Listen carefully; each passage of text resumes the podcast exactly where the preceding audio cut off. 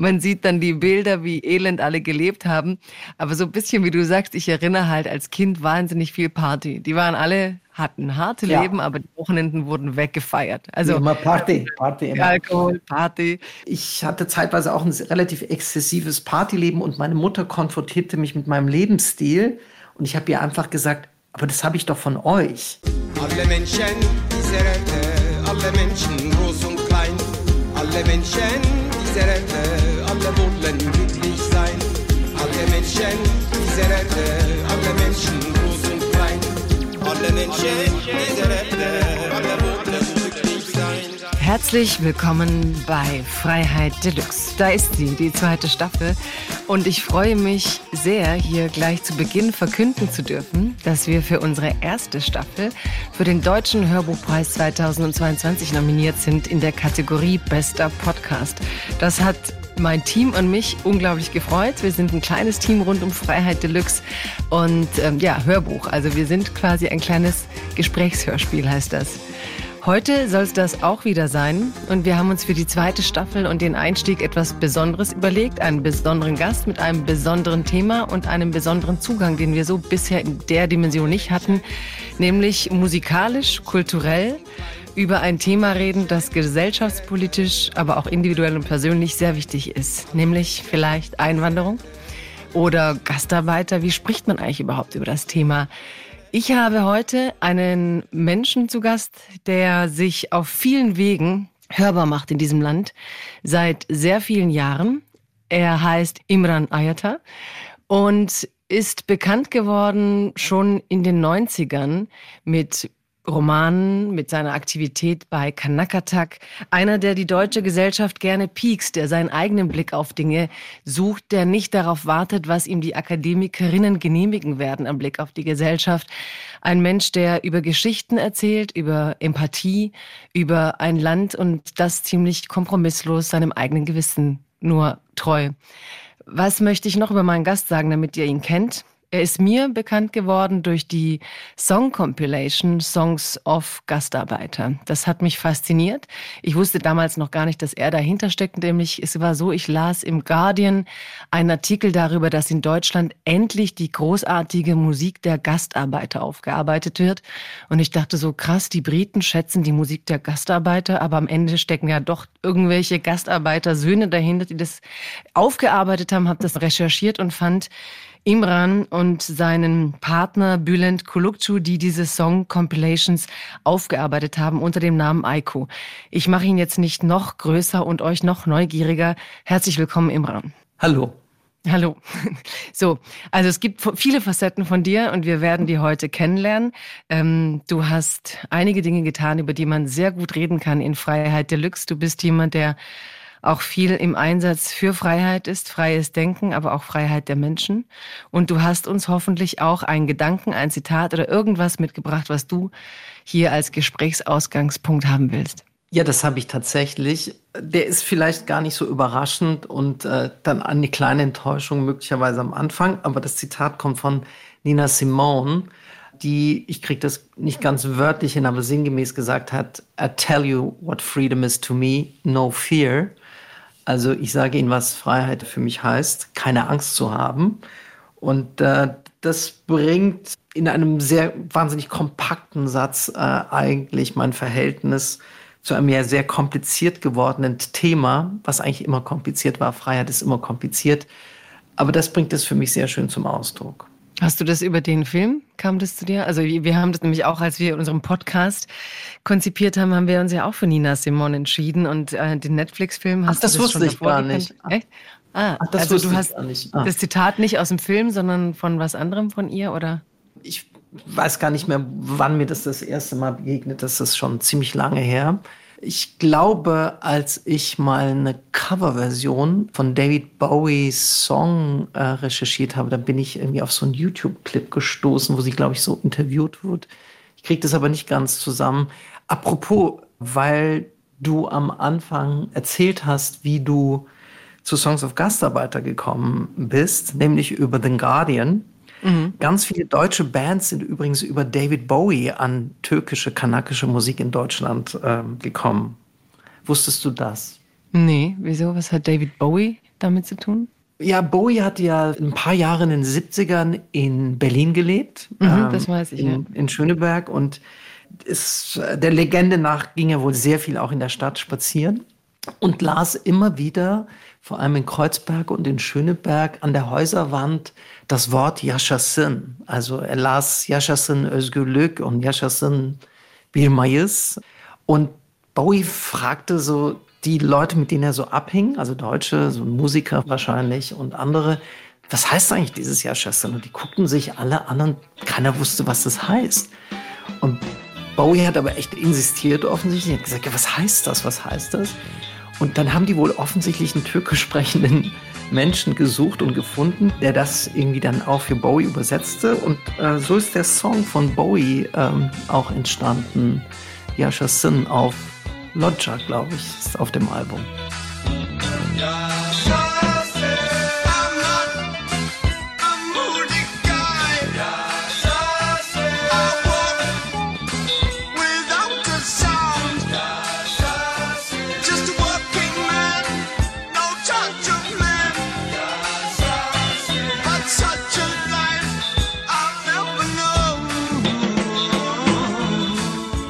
War dann natürlich total faszinierend für viele Band, deutsche Bands, dass Bowie einen Song macht, in dem man so türkische Klänge hörte. Und das fanden die dann auch cool. Dann fingen die auch an, Ideal und Abwärts und wie sie alle hießen.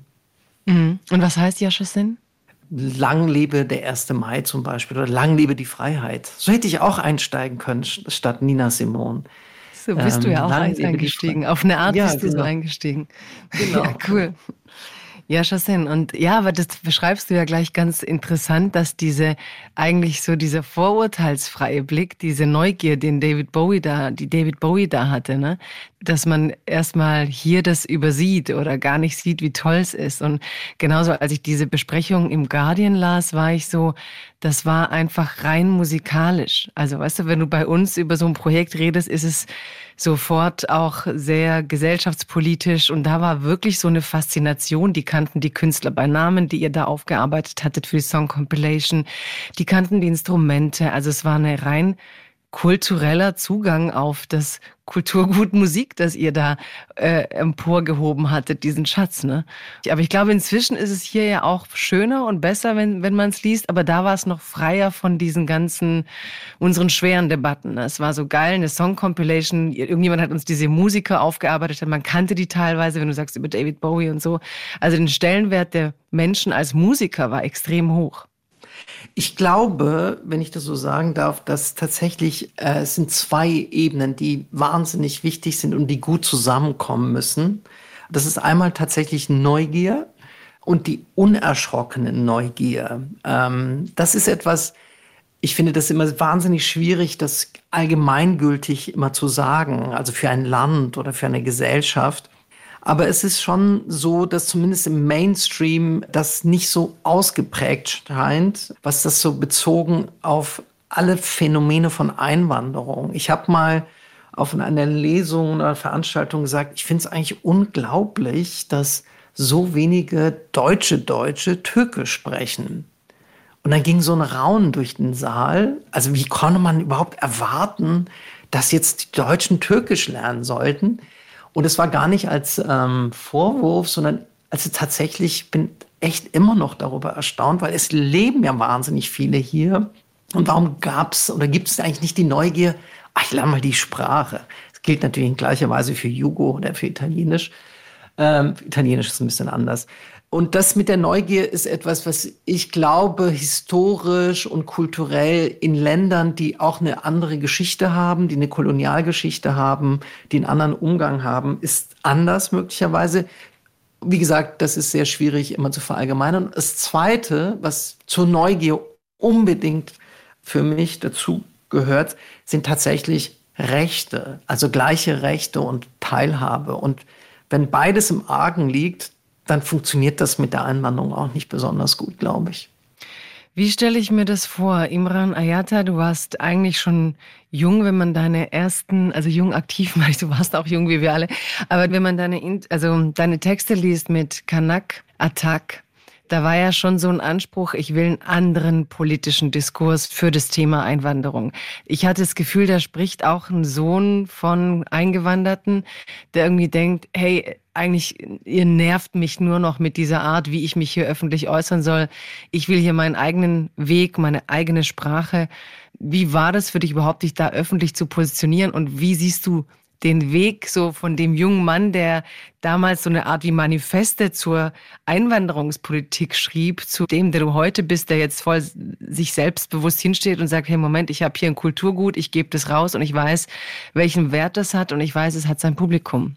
Ja, das ist natürlich eine wahnsinnig komplizierte Frage und ich weiß auch gar nicht, ob ich derjenige bin, der das am besten beantworten kann. Was ich sagen kann, ist, tatsächlich ist der Moment, also in den 90ern, das war natürlich ein sehr, sehr politisches Motiv, sich zu äußern. Also etwas zu schreiben hat ja damit zu tun, ob man was zu sagen hat. Sonst ist das Geschriebene so irgendwie, es ist okay, aber es ist nicht relevant. Und ja, diese Erfahrung, also der persönlichen Erfahrung von Ausgrenzung, von Rassismus, das ist das eine. Das andere war natürlich die unfassbare, aggressive und auch äh, brutale Rassismus der Anfang der 90er und nicht nur im Osten des Landes bezeugt werden konnte. Und genau diese Melange aus individuellem Verhältnis zu so etwas wie Rassismus, den man sich nicht aussucht, sondern der zu einem kommt, weil man so heißt und weil man eine gewisse Biografie und Sozialisation hat, gepaart eben äh, mit wirklich Brutalität und Gewalt, dass dann man sich oder ich mich die Frage schon gestellt habe, wie will ich eigentlich leben? Also wie will ich hier in diesem Land leben? Will ich das geschehen lassen oder will ich versuchen, mit anderen auch tatsächlich da ja zu intervenieren, zu sagen, nein, es ist nicht euer Multikulti, es ist nicht eure Ausländerpolitik, sondern wir haben eine eigene Geschichte und wir erzählen die Geschichte aus unserer Sicht, äh, aus der Sicht der Kämpfe unserer Eltern, ihrer sozialen äh, Praxen, ihrer Kultur, um deutlich zu machen, das ist eine Aushandlungssache.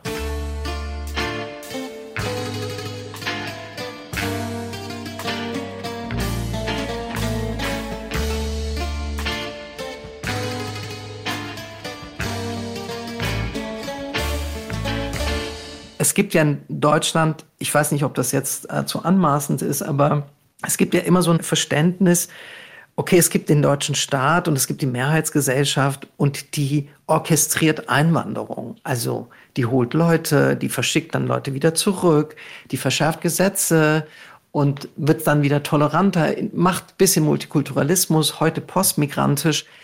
Äh, ich halte diesen Blick, habe ich eigentlich schon ganz, ganz früh als falsch empfunden weil ich finde, dass die Art, wie wir leben, also hier in Deutschland oder in der Türkei oder woanders, das ist immer eine Aushandlungssache. Also da spielen ganz viele versuchen gemeinsam auszuhandeln, wie wir leben, wie wir lieben, wie wir streiten, äh, wie wir Musik machen und so weiter. Und da für Gerechtigkeit und für Gleichheit zu kämpfen, das war schon tatsächlich äh, ein starkes Motiv für mich. Und Natürlich habe ich die Freshness verloren, möglicherweise, die ich hatte mit, äh, keine Ahnung, Ende 20 oder 30. Aber dieser Drang, nicht alles hinzunehmen und es nicht immer in der Sprache derer zu sagen und immer auch dieser Sprache zu folgen, die gemeinhin als diejenige gilt, um Dinge zu eben zu verhandeln oder zu akzeptieren, ähm, sondern versuchen, eine eigene Tonlage zu finden, eine eigene Sprache zu finden, die gar nicht besser oder schlauer oder rechthaberischer ist, sondern ja eine eigene ist am Ende. Du hast auch so, du meinst teilweise diese tollen Zuschreibungen, ne? Ihr fühlt euch als Menschen zwischen zwei Ländern, ne? Ihr seid zerrissen zwischen zwei Ländern. Ja, diese ganzen auch Heimwehmythen, ne? Wo willst du lieber hin? Also, dass man das Gefühl hatte, wenn du öffentlich rausgehst, ist die Zuschreibung, ist eigentlich so zwei Gleise schon gelegt. Du musst dich halt entscheiden, auf welches du willst. Aber diese selbstbestimmte äh, Gleis, ne? Dieses, wo will ich eigentlich lang? Das ist dann schon ein Kampf in so einer Gesellschaft. Ja, und das ist total komplex, weißt du. Also meine Eltern haben, ich weiß noch, ich bin in Süddeutschland. Wann kamen deine Eltern eigentlich? Mein Vater kam 63, also war einer der eher früheren, also das Anwerbeabkommen der Türkei war 61 und er kam 63. Meine Mutter kam 68, nach 68 nach Deutschland. Ich wurde 69 Auch so geboren. typisch, ne? So, so viele Jahre, wo dann der Mann vorging, dann hat man Jahre ja, gewartet, dann kam die Frau. Ja, ja, das war, aber als er kam, war er Single. Äh, erst witzigerweise oh. wegen einer, ja, wegen einer Liebschaft, die zu Ende ging. Er lebte damals in Istanbul und war unendlich in eine Frau verknallt, nicht in meine Mutter, in eine andere Frau. Aber die Eltern hatten irgendwie fanden das nicht so cool, äh, dass sie möglicherweise mit meinem Vater zusammenkommen würde oder heiraten würde und haben das äh, irgendwie unterbunden. Und das hat mein Vater wahnsinnig melancholisch gemacht und äh, der hat dann, wusste dann gar nicht, was mache ich mit meinem Leben? Und dann sagt der alten Kumpel, hey, du brauchst mal einen Tapetenwechsel. Mach doch das, was so viele machen. Geh doch nach Deutschland. Das heißt, er hat jetzt gar nicht sozusagen diese klassische Vorstellung, die man so hatte. Er hatte einen Plan, er wollte viel Geld verdienen und äh, irgendwie ein besseres Leben, sondern der, ist, der hatte einfach Melancholie und war irgendwie, ja, er war so ein bisschen durcheinander, weil es eben nicht klappte und kam so nach Deutschland. Und meine Mutter hat er erst viel später dann kennengelernt und geheiratet. Und die kam danach und ich bin 69 geboren. Und was ich eigentlich erzählen wollte, ich wollte gar nicht so in Privatismus abdriften. Macht. Äh, ähm, Aber er hatte Melancholie, ist eine schöne Diagnose. Die nehmen wir schon mit. Ja, äh, ja, das ist auch so verwunderlich, ne? weil man denkt immer, das waren alles so Arbeitskräfte. Die hatten, die hatten mhm. halt, das waren halt Arbeitskräfte. Aber die hatten halt auch Melancholie. Und als ich in da kam ich, ich, ich habe also eine ganz komplizierte auch Biografie. Ich bin in, in Süddeutschland geboren und ich äh, so bei einer deutschen Tagesmutter. Ich kannte nur Deutsch. Und meine Eltern waren dann irgendwie genervt, dass ich auf Türkisch irgendwie Gabel und Löffel durcheinander brachte und entschlossen sich dann äh, zu einer wahnsinnig klugen Idee, nämlich dass ich in der Türkei eingeschult werde, weil sie den Plan hatten, damals zurückzukehren in die Türkei und fanden es wahnsinnig pädagogisch richtig, äh, dass ich dann gleich dort eingeschult werde und Türkei war in Wahrheit äh, Kurdistan. Und dann kam ich dann in so ein kurdisches Dorf und wurde da eingeschult und konnte kein Wort, also wirklich kurdisch und mein Türkisch war auch wirklich sehr schlecht. Das lernte ich dann aber sehr schnell und war da vier Jahre und weil das dauerte, das dauerte, das dauerte, bis meine Eltern zurückkehrten und dann kehrten sie nicht zurück, weil der Putsch 1980 in der Türkei passierte und dann kam ich wieder zurück nach Deutschland und dann auf die Hauptschule und Realschule und Gymnasium und so. Also ich habe alles dreigliedrige Schulsystem habe ich voll in mir. Jedenfalls habe ich dann immer so wahrgenommen, wie verbittert äh, meine Eltern über Deutschland sprachen, über Rassismus. Äh, mein Vater lebt nicht mehr, aber meine Mutter lebt noch. Also ich, ich äh, sind sehr politische Menschen und die haben immer sehr viel von Ungerechtigkeit und von Rassismus gesprochen es hieß bei denen, glaube ich, nicht Rassismus, sondern Ausländerfeindlichkeit. Und ich habe mich schon immer gefragt, was meinen die eigentlich? Weil auf dem Gymnasium, auf dem ich war, da war ich halt so ein bisschen der Exot, weil es gab zu meiner Zeit, ich war der Einzige, glaube ich, der halt irgend so einen Namen hatte und der Türke war. Und da wurde auch ein bisschen gehänselt, aber das war jetzt nicht so schlimm. Das in Ulm halt, war das, ne? Ulm. Ah ja, in Ulm, in Ulm.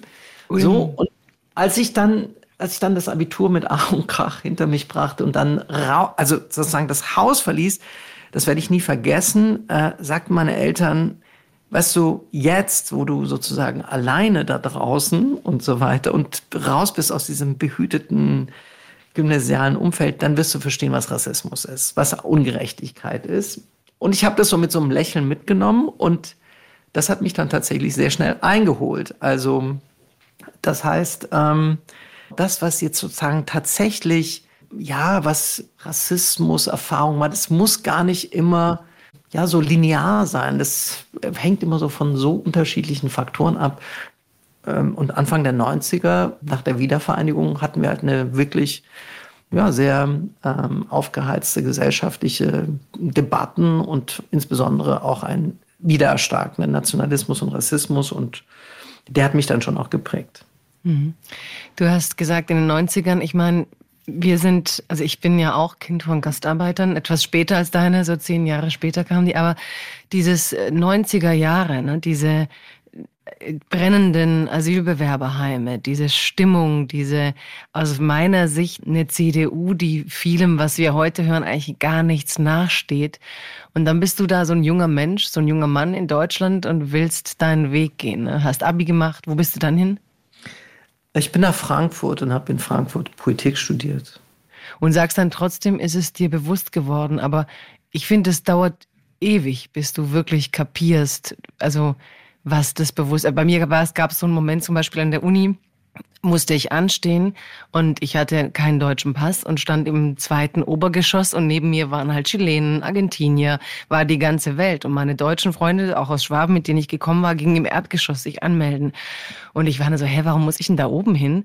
Und dann äh, war ich einsortiert als Bildungsinländerin, was so ein Wort war, das ich gar nicht kannte, hieß aber, ich muss mich mit den Ausländern einschreiben. Also es war die Party meines Lebens, weil ich habe dann halt alle Ausländer kennengelernt und habe mein Studium wirklich nur mit Latinos und Lateinamerikanern verbracht, weil die alle in einer Schlange standen und alle sofort geredet haben und ich hatte eine viel bessere Zeit da oben.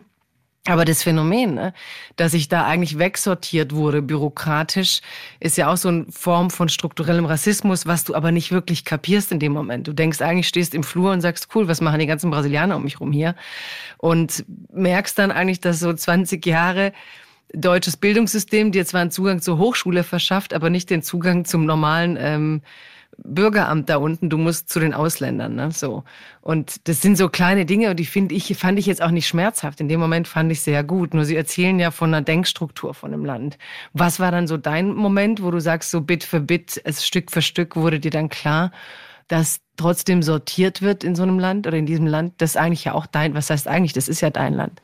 Ja, also es gibt, also es gibt ganz, ganz viele solcher Momente. Ich kann nur, damit sich das so schön äh, daran anschließt, ähm, ich habe in Frankfurt in den Semesterferien am Flughafen gearbeitet, äh, weil das einfach super bezahlt wurde. Wenn man da Nachtschicht gemacht hat, kriegt man, bekam man noch Nachtschichtzuschlag und Sonntagszuschlag. Also man konnte sechs Wochen arbeiten und dann ein ganzes Semester davon eigentlich leben. Das war in Frankfurt am Flughafen gut möglich. Und die stellten dann irgendwie 30, ähm, 30 Studierende ein. Und also die Firma, ich lasse den Namen mal weg. Und es war klar, ähm, es gibt äh, Bürojobs und es gibt äh, Lagerjobs. Und wir gingen dann zusammen hin und ich sagte zu einer Frau, die neben mir stand, auch Kanakin, und habe gesagt, ich wette, wir kommen in den, äh, wir, wir müssen Lagerarbeit machen. Dann guckte sie mich an und sagte, du auf jeden Fall, bei mir ist es unklar. Und es war sofort, also es war, das war sofort klar, ohne dass man es verbalisieren musste. Das rekurriert natürlich auf Erfahrungen, äh, die jeder biografisch macht. Und dann daraus sich natürlich auch etwas herausbildet, äh, was einem eine, eigentlich auch manchmal eine Souveränität gibt, in der Situation sich so zu verhalten. Also so, wenn du da in der Schlange stehst, du hast es vorher auch vielleicht schon erlebt, aber du kannst eben aufgrund dieser Erfahrung dann eben so reagieren und sagen, okay, dann habe ich hier mit meinen Latinos eine gute Zeit. Das äh, formt ja einen auch. Also es macht einen ja auch stark manchmal. Und wie kam es? Es kam genau so. Die vier, fünf Blondies, äh, Herren, die kamen alle in die Bürojobs und ähm, ich habe dann sechs Wochen mit Griechen, Jugos ähm, und äh, Brüdern aus Afrika irgendwie die Nachtschicht geschoben und habe Pakete von A nach B getragen solche Momente und Erfahrungen gibt es zuhauf. Also du hast genau das äh, hast ja gesagt mit strukturellem Rassismus, der funktioniert ja genau so und der hat eine Entsprechung in dem Alltagsrassismus, den man erfährt. Aber ich glaube, weil wir jetzt so viel über die 90er sprechen, das hat, glaube ich, auch damit zu tun, dass tatsächlich in den 90ern schon im Diskurs sehr grundlegende Veränderungen stattgefunden haben, nämlich dass dann schon Stimmen laut wurden, und äh, dazu gehört Kanakatak auf jeden Fall auch, die gesagt haben, nein, Schluss mit eurer Dialogkultur, weil das ist kein Dialog. Wir reden jetzt über Rassismus und wir reden über Antirassismus. Ich bin wirklich überzeugt davon, dass einem nie was geschenkt wird. Das heißt, wenn wir heute die neue Regierung äh, beispielsweise über die Modernisierung des Staatsbürgerschaftsrechts nachdenkt, dann hat das wirklich sehr viel mit jahrzehntelangen kämpfen die Migrantinnen und Migranten gemeinsam mit Deutschen übrigens eben dafür auch einstehen, dafür kämpfen, dafür streiten. Und das führt manchmal zu oh, sehr langsamen, aber dann doch sehr grundlegenden Veränderungen. Ich finde, heute haben sich der Blick auf Einwanderung und auf Migration hat sich schon sehr stark geändert. Also mein Beispiel, das ich nicht müde werde, immer wieder zu erzählen, ist, als Anfang der 90er in Solingen dieser rassistische Anschlag, bei dem äh, eine, eine, Familie, vier, fünf Menschen aus einer Familie äh, gestorben sind. Ich kann mich erinnern, also ich kriege das nicht wörtlich hin, aber dass der Bundeskanzler Kohl damals sinngemäß was sagte wie, er würde da nicht hinfahren, um sich an dem Beileidstourismus zu beteiligen. Und sehr viele Jahre später, äh, im Zuge von NSU-Morden äh, und der Auseinandersetzung damit, gab es einen Staatsakt in Deutschland.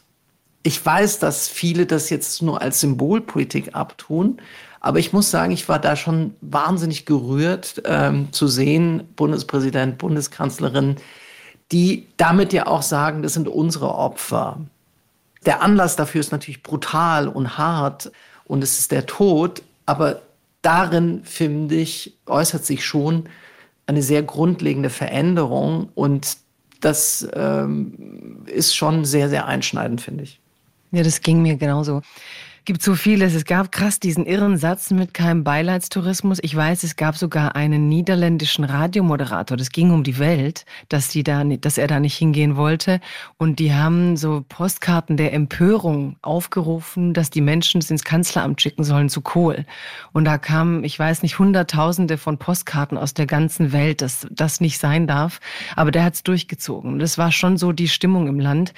Und ähm, deswegen, wenn wir manchmal heute über die Extremen der AfD reden, denke ich immer, ja, so unextrem waren die 90er ja auch nicht, wenn der eigene Kanzler die Opfer nicht mal als eigene Opfer anerkennt. Ne? Und gleichzeitig erinnere ich genau diese Szene, die du beschreibst mit der Gedenkfeier in Berlin, mit den Kerzen, mit der Tochter von, von Enver Simsek und ja, diese ganze Zeremonie, die mich auch berührt hat, aber dann hat mich auch wieder fertig gemacht, dass ich in den Zwischenpausen äh, der, wie ist der Buschkowski, der Bürgermeister oder der Integrationsbürgermeister von Neukölln geredet hat, ne? Und er dann in der Pause von dieser Gedenkfeier im Fernsehen darüber redet, wie man mit harter Hand die Integration befördern muss, ne? Als wäre sozusagen die Tatsache, dass die Leute nicht integriert sind, der Grund, dass sowas überhaupt passiert. Also so ganz ganz paradoxer Rückschluss. Dabei glaube ich, es war ja umgekehrt, weil sich Einwanderung normalisiert hat, hast du plötzlich eben nicht mehr Asylbewerberheime gehabt, die gebrannt haben, sondern eben den ganz normalen Blumenladen, den ganz normalen Laden, wo du dir kurz was kaufst oder den, den Internetladen. Also du hast eigentlich den Angriff auf die Normalisierung der Einwanderungsgesellschaft gehabt und ähm, ja, ich bin so bei dir, dass sich einiges verbessert, aber es entsteht auch was ganz Neues, glaube ich, eben wieso wie du sagst, da ist ein Diskurs aus den 90ern, dann haben wir jetzt ganz neue Diskurse, die sich natürlich drauflegen, plötzlich hast du Minderheiten, die alle gegeneinander sind oder neulich hatte ich, fand ich auch ganz süß, eine, eine Tochter, ostdeutsche Tochter, ähm, die dann plötzlich, als ich von mir als Kanakin sprach oder von irgendjemand, den ich mag, so wie du jetzt, äh, die andere Kanakin, die mich anguckte, als würde ich die diskriminieren. Ne? Oder als würde ich die mit einer rassistischen Zuschreibung versehen. Und ich so, hey, Moment, Kanake, so habe ich mich als Kind genannt, weil ich so genannt wurde. Das war meine Art, äh, mich davon zu befreien. Du kannst mir das jetzt nicht wieder wegnehmen. Ne? So, und mich, also mir sagen, dass Kanakin ähm, politisch inkorrekt ist. Ja, also du kannst mir jetzt nicht verbieten, weil du der bessere Mensch bist, dass ich mich als Kanakin bezeichne oder Leute, die meine Freunde sind, so, ne? Also, dass plötzlich Leute Dinge, die ich verinnerlicht habe als Teil meiner Biografie, halt sprachlich nicht mehr akzeptieren und auch ihre guten Gründe dafür haben. Aber da fängt ja auch so ein komisches Spiel an. Ne? Da kannst du noch Kanake also, sagen. Oder wieso sagst du nein, überhaupt noch Kanake? Nein, nein, nein, das ist wirklich, das ist ein sehr gutes Beispiel, weil, also ich bin, äh, ich sage das auch überall, ich bin wahnsinnig überfordert mit diesen wer darf wie sprechen oder nicht sprechen. Also diese Frage der Sprecherinnenposition ist für mich eine äh, komplette Überforderung und das ist keine Koketterie. Ich meine das wirklich ernsthaft so, weil äh, tatsächlich ich oftmals gar nicht mehr in der Lage bin, einzusortieren, ja, wie verhalte ich mich jetzt dazu? Äh, meine Art, damit umzugehen, ist irgendwie bei dem zu bleiben, was ich, ähm, ja, was mich äh, politisch prägt. Aber wir haben das auch bei dem Projekt Songs of Gastarbeiter so, weil das ist ja ein Begriff, wo Leute so, äh, also die es noch kennen, so zusammenzucken. Aber wieso? Das sind doch jetzt äh, Menschen mit Migrationsgeschichte oder Hintergrund. Das Tolle ist ja ähm, in Deutschland, Diagonal, dass in jeder Dekade gibt es so neue Begrifflichkeiten für diese soziale Gruppe. Man Gastarbeiter, Ausländer, ausländische Mitbürger, Immigranten, Migranten, Menschen mit Migrationshintergrund, postmigrantische Menschen und was weiß ich, was noch alles kommen wird. Was bleibt ist, dass wir uns wirklich wahnsinnig schwer tun, noch immer einzugestehen, dass Migration die Normalität ist und dass Migration die Zukunft ist. Also deswegen ist ja diese AfD und diese Rechtsextremen, das, was sie letztendlich versprechen, ist ja nichts als die Lüge. Die versprechen Dinge wie zu sagen, wir holen uns das Land zurück. Das geht nicht. Und alle, die einigermaßen geradeaus durch den Tag kommen, wissen ja auch, dass es nicht geht. Wie soll das gehen? Also wo soll das hinführen? Und daran aber anzuknüpfen, zu sagen, das ist eben die Normalität und das ist die Zukunft Migration, damit tut sich Deutschland noch immer wahnsinnig schwer. Ich finde das auch, weißt du, so ein Innenminister, der jetzt keiner mehr ist, aber der so, haha, an meinem 69. Geburtstag 69 Menschen abgeschoben. Also ich weiß nicht mal, vielleicht hat das bereut, Herr Seehofer. Ich weiß nicht, aber ich tue mir wahnsinnig schwer, äh, mich fort, also vielleicht bin ich dann äh, zu gutmütig gegenüber Frankreich oder England, dass ein französischer Innenminister sich hinstellt und sagt, ach, heute an meinem 70. habe ich jetzt 70 äh, Menschen nach Afghanistan abgeschoben. Also das ist irgendwie so schief in Deutschland noch immer. Und deswegen müssen wir weitermachen. Es haben alle in Europa gerade eine krasse Migrationspolitik, aber du hast schon recht, dass der deutsche Diskurs, dieses Phänomen von Seehofer, dass du wirklich öffentlich sagen kannst, zum Geburtstag wünsche ich mir 69 Abschiebungen. Also du merkst ja, dass er mit einer Brille spricht, die ja eigentlich die Mehrheit des Landes nicht sieht. Also die Mehrheit ist inzwischen selber divers oder hat bikulturelle Ehen. Selbst Alice Weidel hat eine bikulturelle Ehe. Also wir sind ja völlig in einer ganz anderen Realität. Die Schulen, es gibt Schulen, Schulen mit äh, Migrantenanteil, also Kinder mit Migrationsgeschichte sind bei 67 Prozent in manchen jüngeren Klassen. Du hast Klassen mit 90 Prozent migrantischem Anteil. Also du musst ja ganz anders damit umgehen. Aber diese alten Diskurse, und das finde ich so interessant, diese alten Gastarbeiterdiskurse haben dieses Thema wie so ein bisschen zu betoniert. Ne? So bumm, bumm.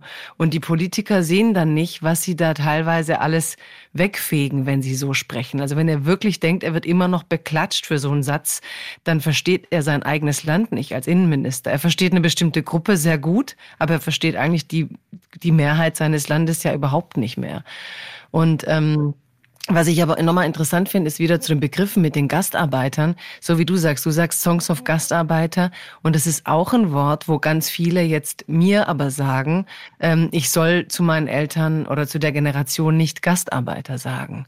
Also es ist ja natürlich ein Begriff, der eine Entmenschlichung praktiziert hat. Ich weiß, er hat verletzt, aber es war für mich halt so, dass die Gastarbeiter sich diesen Begriff auch auf eine tolle Art angeeignet haben. Also wenn du halt durchs ehemalige Jugoslawien reist, spricht fast jeder irgendwie bisschen Deutsch. Und dann kommt auch diese, diese geile Art, es zu sagen, ja, so diese mismo Gastarbeiteri. Also ich mag dieses Gastarbeiteri. Also die haben das ja, die haben das so halt ja. zu, zu, ihrem gemacht. Und es ist Teil ihrer Identität. Und wenn ich jetzt komme und zu denen sage, äh, nee, ihr sollt nicht mehr Gastarbeiter sagen, weil jetzt sagt man zu euch Mensch mit Migrationsgeschichte oder Migrant. Und dann ähm, werden die völlig nervös, weil Migranten sind Geflüchtete. Ja? Und dann kommt so eine Opferkonkurrenz und dann heißt, Moment, Moment, ich bin nicht Migrant, der Migrant ist der, der vor drei Jahren kam. So, ne? Also man hat sich ja einen Status erkämpft ein Stück weit und jetzt hat man Angst, dass durch die Wörter wieder man wieder sozusagen bei Null anfangen muss in Deutschland. Aber wie erlebst du das so mit diesen ganzen Kampf um Begriffe? Gibt es die auch bei den Leuten oder also finden wir irgendwann mal, hören wir irgendwann mal auf, ein Wort brauchen zu müssen? Ja, da stellt sich halt für mich immer die Frage gleich, wer ist eigentlich wir? Ne? Also ich glaube, es gibt gesellschaftliche Gruppen und Milieus, in denen das eine wahnsinnig wichtige Rolle spielt. Also auch das Identitätspolitische eine wahnsinnig wichtige Rolle spielt. Und ich glaube, dass insbesondere im Kontext von Migration und Einwanderung diese Stimmen gerade sehr laut werden und sehr viel Raum bekommen. Das hat aus meiner Sicht damit zu tun, dass wir ungern über soziale Themen streiten. Also ich glaube, ich fürchte, dass ich das jetzt nicht so elaboriert verargumentieren kann, aber ich versuche es mal. Ich glaube, dass es da einen Zusammenhang gibt. Würden wir über bestimmte Fragen anders sprechen, würden wir über Rechte, über Teilhabe sprechen, dann wäre das wahrscheinlich in der Wahrnehmung des öffentlichen Diskurses ein bisschen anders. Es geht gar nicht, die gegeneinander auszuspielen. Ähm, äh, das ist gar nicht mein Punkt. Mich interessiert das ehrlich gesagt nicht so sehr, Jagoda. Mich interessiert eher das, was du gesagt hast. Wie ist das eigentlich passiert, dass die erste Generation sich des Begriffs angenommen hat und damit äh, im Alltag umgegangen ist, versucht hat, das umzudeuten? Weißt du, Ausländer ist ein wirklich diskriminierender, rassistischer Begriff. Das ist ja ein staatliches Konstrukt, das dich de jure und politisch sagt, du bist ein Exterritorialer. Also härter geht das ja gar nicht. Also jemand zu sagen, du bist ja, Ausländer. Da würde ich, da würde ich dir jetzt aber, ja. aber, aber ganz kurz, kurz ich, ja. bitte. Okay, sag's, nee, sag du zuerst. Nein, nein, bitte. Nein, aber ich finde per se, der Begriff Ausländer zeigt ja erst, sagen wir mal so, der Begriff Foreigner ist ja in den USA überhaupt nicht das, was der deutsche Ausländer ist. Das heißt, aber, eigentlich aber, sagt der ja, Ausländer... Das hat, damit, ja, das hat damit zu tun, jetzt muss ich dich unterbrechen. Oder aber ich, ich habe noch gar nicht zu Ende gesprochen. Warte ganz oh, kurz, lass mich, lass mich nur sagen, was ich meine. Also, ja. wenn du sagst, for, also ich meine nur, der Ausländer bedeutet ja erstmal nur in diesem Land lebend, ohne die deutschen Staatsbürgerschaftsrechte. ja. Und das Dilemma ist für mich das, was man dann aus dem deutschen Ausländer gemacht hat nämlich jemand, der äh, sehr lange hier blieb, mit Duldungsrechten, keine Bürgerrechte bekam auf Dauer. Man hielt ihn eben immer länger in dieser Ausländerrolle, plus die dazugehörigen Diskurse, die dann immer abwertend waren, die dann immer auf Ausgrenzung aus waren, die, die diese Gruppe Ausländer zum politischen Spielball der sogenannten damals Konservativen gemacht haben. Aber an sich hat jedes Land ja das Phänomen von Staatsbürgern und Nichtstaatsbürgern und du musst es benennen. Also ich finde, dass der deutsche Begriff Ausländer durch die ähm, Nutzung und durch die eigentlich immer ausschließende Einwanderungspolitik, durch dieses Deutschland ist kein Einwanderungsland, zu dem geworden ist, dass du sagen musst, der Ausländer ist hier ein diskriminierender Begriff. Äh, dann sind wir vielleicht doch nicht ganz so auseinander, wie ich vermutet habe. Was ich sagen will, ist aber Folgendes. Ähm, es ist ja so, dass genau das das Problem ist. Es können diese Diskurse stattfinden und die finden deswegen statt, weil es eben nicht gleiche Rechte gibt. Davon bin ich bis heute noch immer überzeugt und diese Radikalität habe ich nicht verloren. Wenn man nicht daran geht, Gleichberechtigung herstellen zu wollen und Teilhabe zu ermöglichen, wird es diese Diskurse, wird es diese Begriffe, wird es diese Ausgrenzung und diesen Rassismus immer geben. Das ist so. Und der Ausländerbegriff, der ist ja deswegen, wie du, das hast du es ja sehr schön, finde ich, jetzt beschrieben, es ist tatsächlich so, dass genau dieser Ausgangspunkt, dass du sagst, die, die sind hier, die leben hier, aber die sind keine Staatsbürger, keine Citoyens. Und wir halten das auch so, ja, wir ändern das auch nicht. Damit machst du eine Setzung, eine politische, soziale Setzung, indem du sagst, das ist so, die sind hier, die arbeiten, die machen dies und das, die sind vielleicht mal Bildungsinländer, so, aber die die gehören nicht dazu. Und das erleichtert, nicht ermöglicht, das erleichtert genau solche rassistischen Diskurse. Und genau deswegen ist diese Verknüpfung von politischen und sozialen Fragen und diesen, äh, ich nenne sie mal identitären, so wichtig. Äh, und das auch nicht gegeneinander zu diskutieren, sondern immer zu überlegen, das habe ich anfangs äh, versucht zu sagen, äh, immer wieder neu die Frage zu stellen, okay, in welcher einer Welt leben wir? Weißt du, es ist so witzig.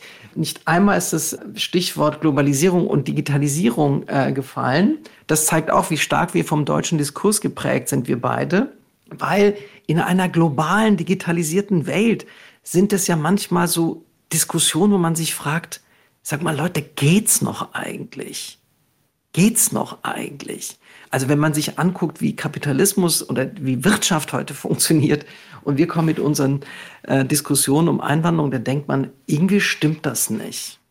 Ja, aber da bin ich auch anderer Meinung als du, weil ich habe früher auch gesehen, dass Deutschland dieses, sagen wir mal, ein bisschen singulärere hatte, aber du hast schon durch die insgesamt nationalistischeren Tendenzen weltweit so, ein, so eine zweigleisige Bewegung. Du hast auf der einen Seite schon, die, was du beschreibst, ne, die Globalisierung, die Digitalisierung und auf der anderen Seite die ganz, ganz klare Lokalisierung und zu gucken, dass die Menschen, weil sie so überflutet sind, weil die Welt äh, äh, so vernetzt ist, Sicherheiten brauchen und suchen. Und dass du sehr viele politische Angebote kriegst, wo ich inzwischen denke, da ist Deutschland jetzt gar nicht mehr so, so herausragend schlecht, sondern es bewegen sich immer mehr Länder in diese Rhetorik des Nationalen, des, ich meine, die ganze Europäische Union betreibt es auf einer supranationalen Ebene, den Versuch, sich abzugrenzen gegen die anderen, sich Rechte herzustellen, auf die andere keinen Anspruch haben sollen. Also, also ich glaube, dass der, der, der Versuch, Privilegien zu schaffen, dass das immer gemacht wird und dass Deutschland im Moment auch dadurch, weil du beschreibst, Deutschland ist besser geworden. Wir sind besser geworden in diesem Land durch die krassen Kämpfe, durch unsere Generation, durch Leute, die gesagt haben, wir reden jetzt mit, es reicht, aber wir sind halt noch lang nicht gut genug geworden, wenn du siehst, dass beim ganzen letzten Wahlkampf das Thema Einwanderung überhaupt nicht auf dem Tableau stand, ja. Das heißt, wir schaffen es trotzdem, uns teilweise immer noch marginalisieren zu lassen, weil, und da kommen wir zum wichtigen Thema in unserem Gespräch, wenn wir darüber reden, du sagst eben Ausgrenzung, es gibt so viele Menschen in Deutschland wie noch nie, die nicht wahlberechtigt sind. Du hast halt über 10 Millionen Deutsche ohne Bürgerrechte, ohne deutschen Pass. Das heißt, du kommst eigentlich in, und da bin ich total bei dir. Wir reden über Identitäten und ich finde, man muss es nicht gegeneinander ausspielen, aber man muss schon fragen, wie viel Platz kriegt welches Thema? Wie viel Aufmerksamkeit sichert sich welches Thema? Und wir reden manchmal wochenlang über Gruppen von äh, zwei Prozent der demokratischen Bevölkerung und Minderheit, Mehrheit spielt bei Demo Demokratie keine Rolle. Aber dass du über zehn Millionen hast, die ohne Bürgerrechte in Deutschland leben und was passiert mit denen arbeitsrechtlich, was passiert mit denen vom Aufenthaltsstatus, das sind keine großen Debatten mehr. Und wenn das irgendwelche Gremien machen, dann sind es auch so gestrige Gremien, die werden als uncool befunden. Ne? Die organisieren sich noch in Gremien und nicht auf Instagram wie uncool. Ja, aber das ist genau, aber genau das, äh, darum geht es mir. Weißt du, also ich glaube, dass genau diese Sachen Raum bekommen, weil wir über beispielsweise den Umstand nicht laut genug diskutieren, dass hier 10 Millionen Menschen leben, die nicht wählen dürfen. Das ist ja genau mein Punkt. Und ich, ich vermute da einen Zusammenhang. Stärke zwischen, dich, ja. äh, nein, ich, ich, ich, ich ich sehe da einen Zusammenhang ähm, äh, zwischen tatsächlich diesen Nationalisierungstendenzen, den rechten Tendenzen. Ich habe nicht in einem Satz gesagt, dass Deutschland irgendwie ein Sonder- oder Einzelfall ist. Äh, ich sage immer, äh, und das als Linker verwundert das oft äh, in meinem privaten Umfeld, ich sage sehr oft den Satz, Deutschland ist ein gutes Land. Das sage ich wirklich und das sage ich auch aus Überzeugung, was mich nicht daran hindert, bestimmte Dinge trotzdem anzusprechen, was mich nicht daran hindert, ähm, äh, wenn, keine Ahnung, 60 Jahre Anwerbeabkommen gefeiert wird und man den Eindruck hat, äh, da feiern die Leute irgendwie äh, sich selbst und eine Erfolgsgeschichte, dass die Integration gelungen ist, ohne irgendwie mal eine Bühne zu machen für diese Generation. Dann, dann, dann, dann interveniere ich da.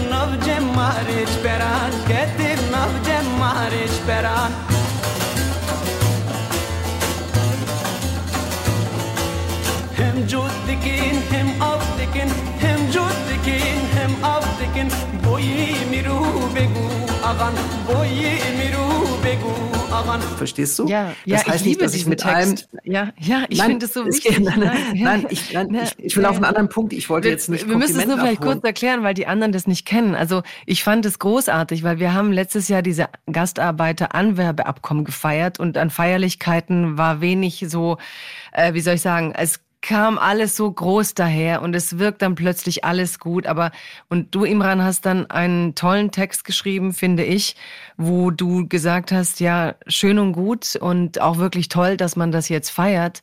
Und vor allem mit mir oder mit dir, mit der Generation, die quasi eigentlich ganz einfach ist. Und wo ist eigentlich die Generation, die man feiert? Wie viele von denen sind da und wie machen die eigentlich mit? Und das zeigt ja, ja auch wieder deine Fragestellung, wie ernst meint man es eigentlich mit der echten Geschichte der Menschen, mit den Menschen aus Fleisch und Blut und nicht nur mit der Idee, wir sind jetzt ganz tolles, offenes Land geworden. Ja, oder mit der eigenen Geschichte, ne? also mit der Geschichte dieses Landes, weil es gibt, und daran haben wir übrigens in der zweiten und dritten Generation auch einen Anteil, weil äh, natürlich äh, schon oftmals äh, suggeriert wird aus unserer Generation, na, wir haben das alles erfunden. Wir sind so super cool. Wir sind so Jugo und Deutsch gleichzeitig. Wir können beide Sprachen. Wir können diese Musik hören und jene Musik hören. Wir können Bücher äh, äh, herausgeben. Wir können einen Podcast moderieren. Ach, sind wir eigentlich erfolgreich? Ne? Und dieser, die entscheidende Währung, äh, so ist mein Eindruck bezogen auf Einwanderung, ist ja immer noch Erfolg. Wenn du Erfolg, erfolgreich bist, outstanding bist, dann gehörst du sehr gerne dazu. Ja, also ich habe mache das immer am Beispiel von Fatih Akın. Der war am Anfang war der ein deutsch-türkischer Sag's Filmemacher. mal auf Deutsch. Sag den Namen mal auf Deutsch. Fatih Akin. Genau. Bei Fatih Akin war das so, am Anfang war der deutsch-türkischer Filmemacher, dann hat er die Berlinale gewonnen, dann wurde er einfach der Filmemacher, der deutsche Filmemacher. Und äh, ich weiß gar nicht, wie viele Elogen zu Recht ich auf Ugur Shahin ge äh, gelesen und gehört habe. Das ist die Währung. Ich glaube, dass tatsächlich unsere Generation dieses Spiel mitspielt, ja, und Biografien auch kapitalisiert, also für sich. Da gibt es sehr kluge und erfolgreiche äh, Strategien und Praxen. Äh, das führt dazu, dass man irgendwie tatsächlich so einen gewissen Blick auf Geschichte und dass das alles irgendwie auch eine, ja, äh, einen Zusammenhang gibt, das geht so verloren. Und das finde ich, ähm, ist etwas, was ja, was eigentlich nicht okay ist. Und dagegen, ich wollte, wie gesagt, jetzt gar nicht meinen Text explizit da äh, ins Spiel bringen und Komplimente abholen. Nein, aber weißt du, ich habe mich schon gewundert, da macht ein ehemaliger Bundestagsabgeordneter Özcan Mutlu macht so ein Sammelband zum 60 Jahre Anwerberabkommen mit Vorwort Steinmeier und in diesem gesamten Buch werden nur Menschen porträtiert der zweiten und dritten Generation, die erfolgreich sind. Und dann fragt man sich, Leute, was ist der Anlass? Warum dieses Buch? Und da wird auch im Intro erzählt, wie wichtig und so weiter. Warum macht man das? Also wieso ist dieser Blick so? Und das sind so Fragen, die mich wirklich immer und immer äh, umtreiben und die mich auch nicht loslassen. Ich verstehe dich. Also dieses der nützliche Migrant ist der gute Migrant, ne? So und der erfolgreiche ist der gut integrierte. Und wenn du dir mal guckst, es sind ja viele Deutsche überhaupt nicht so erfolgreich wie wir, ne? Sind die dann nicht Deutsche? Also auch wie viele Erfolge du so auf dich laden willst und sollst, um zu diesem Mythos dazuzugehören. Aber du hast da ein Paradox wieder, weil der Erfolg ist ja auch für diese erste Generation wahnsinnig wichtig. Weißt du, das ist schon ähm, ein großes, komplexes Spiel, weil die Generation, die herkam, und da sind jetzt bei deinen Eltern war es so eine Geschichte, aber es gibt schon viele, die kamen für einen wirtschaftlichen Erfolg, für ein besseres Leben, das sich ihnen selber ja nicht so verwirklicht hat. Die blieben ja die Ausländer, die haben ja oft die rassistische Ausgrenzung krass erlebt.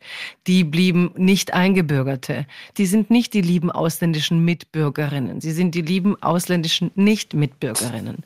Und ihre Kinder sind's halt plötzlich. Ne?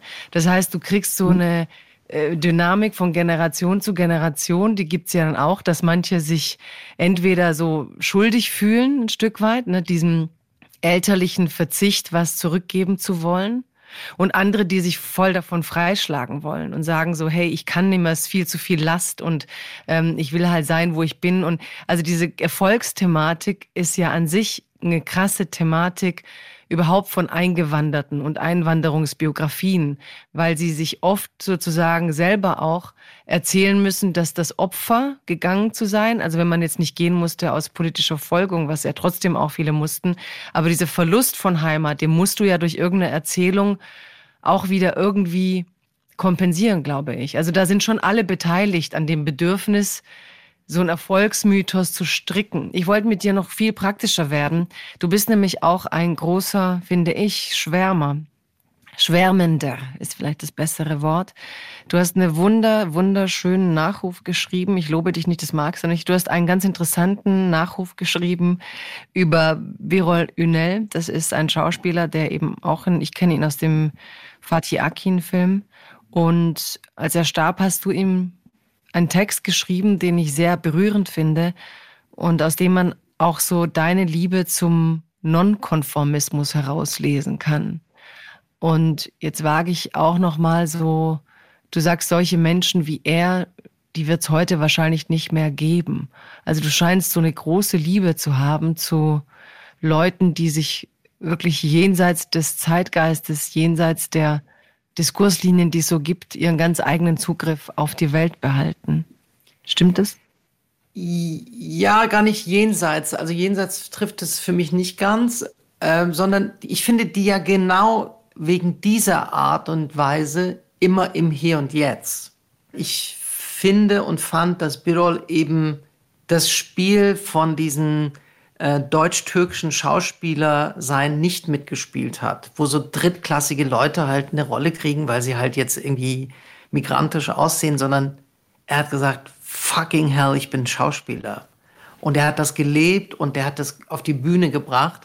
Und ich habe, das ist das, was mich elektrisiert. Mich elektrisiert auch, weißt du, wie so jemand wie Ersan Montag ein Theatermacher ist und der sich jetzt irgendwie nicht darin verliert, wie ich das selber immer noch tue, mit diesen ganzen Kram sich rumzuschlagen, sich zu erklären und zu machen, sondern der macht das und der macht es. Ja, und dann bin ich doch wieder am Anfang bei dem Zitat, was ja kein cooles Zitat war, weil ihr das schon gebracht hattet. Dann bin ich halt dann doch wieder bei der, also ja, dieser unbändige Wille, irgendwie frei und gerecht sein zu wollen und auch keine Angst zu haben, das ist schon etwas, was mich, ja, da komme ich schon ins Schwärmen, das stimmt. Ähm, aber das hat für mich auch so was ganz altmodisches Jagoda. Ähm, mir geht es auch um so, ja, um Aufrichtigkeit, ehrlich gesagt. Also ich kann, ich kann mit Leuten, die müssen gar nicht meiner Meinung sein, immer, wobei ich das immer einfacher und besser, geschmeidiger finde, wenn man so ein bisschen, bisschen so in dem gleichen Turf rumsegelt. Aber ich kann mit Leuten, die so aufrecht sind, die gerade sind, kann ich irgendwie besser als so Leute, die da so hm und so und und ähm, der Nachruf war eigentlich genau der Versuch, das irgendwie versuchen zu verbalisieren, weil ich ähm, ja, weil er auch eine Epoche geprägt hat, die genau dieses Widerständige, dieses aber Dasein, ja, und einfach Dasein, wie man ist, wie man redet, äh, wie man schauspielert und das nicht zu rechtfertigen und nicht auf je, auf, also nicht ins jedem Mikro irgendwie den Satz sagen, der erwartet wird, das finde ich schon toll und ähm, solche Menschen und solche Bewegungen braucht es auch, weil ich glaube, nur das führt wirklich zu Veränderung. Ja, ich finde es also erstens sehr lustig, dass du sagst, ähm, dass du ganz gern mit Leuten rumhängst, die ein bisschen dein Weltbild haben. Und ich finde das eigentlich das Normalste auf der Welt und es war auch immer so. Also das ist auch so, so ein Mythos, den ich gerade immer so ein bisschen belächle. Ich erinnere keine Zeit, wo man sich in der Freizeit freiwillig mit allen getroffen haben, die die Welt völlig anders gesehen haben, um dann nonstop diskursiv zu diskutieren. Also man nannte das früher in der Soziologie, glaube ich, sogar Peer Group oder ich weiß es nicht. Also man hatte ja immer das Bedürfnis, sich mit für gefühlt Gleicheren zu umgeben. Ne? Und dass man in der Freizeit sich ja nicht dauernd man kann mal in einen Verein gehen, wo dann auch andere sind, aber du hängst halt nicht mit Leuten, auf die du keinen Bock hast, bis vier Uhr nachts rum.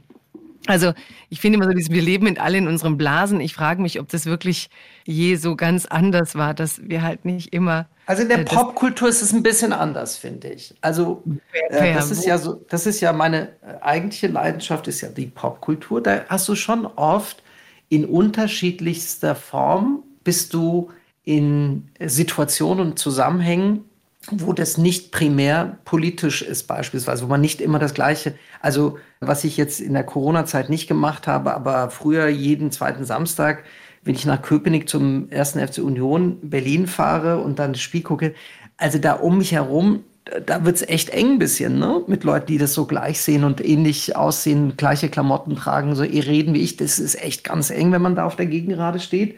Oder nimm ein Konzert, ja, da kommst du natürlich schon mit Leuten oder in Club, ja, das, puh, das kann. Ähm, nur das Schöne ist in der äh, in solchen Situationen, man kommt gar nicht in die Situation, genau. sich wirklich auseinandersetzen zu müssen. Genau, hast du was, was dich verbindet durch den Geschmack. Genau. Und, das, genau, und genau. vielleicht sage ich immer wieder, haben wir einfach davon zu wenig inzwischen. Weißt du, wir haben einfach zu wenig Musik, zu wenig geile Konzerte, zu wenig. Vielleicht drehen deswegen auch alle gerade Hohle mit Corona, weil wir nur noch über solche Dinge diskutieren können, weil ja so wenig möglich ist. Aber dass du dich halt mal verbindest, wo die Weltanschauung keine Rolle spielt, sondern weil du halt findest, der spielt cool Gitarre und das willst du jetzt auch hören. Und in dieser sozusagen Liebe zum Gitarrenspiel bist du im Gleichen. Ne? Und ich glaube, dass, dass, dass, dass solche Dinge uns im Moment auch, auch irre fehlen.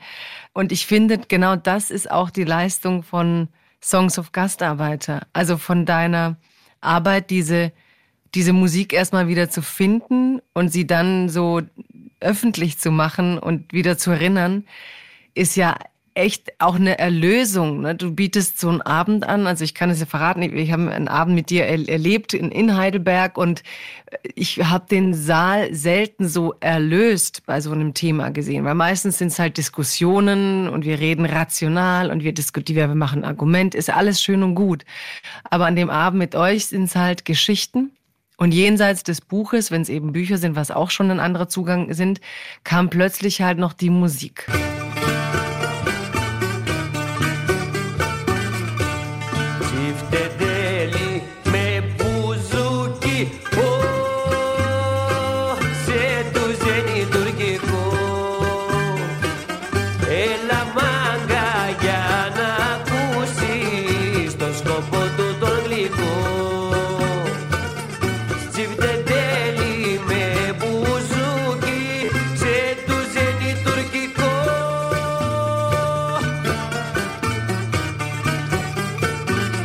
Und am Ende bewegt sich jeder im Raum und bei jedem passiert etwas und die unterschiedlichsten Leute funken plötzlich auf derselben Ebene, nämlich zu der Musik, die du rausgesucht hast.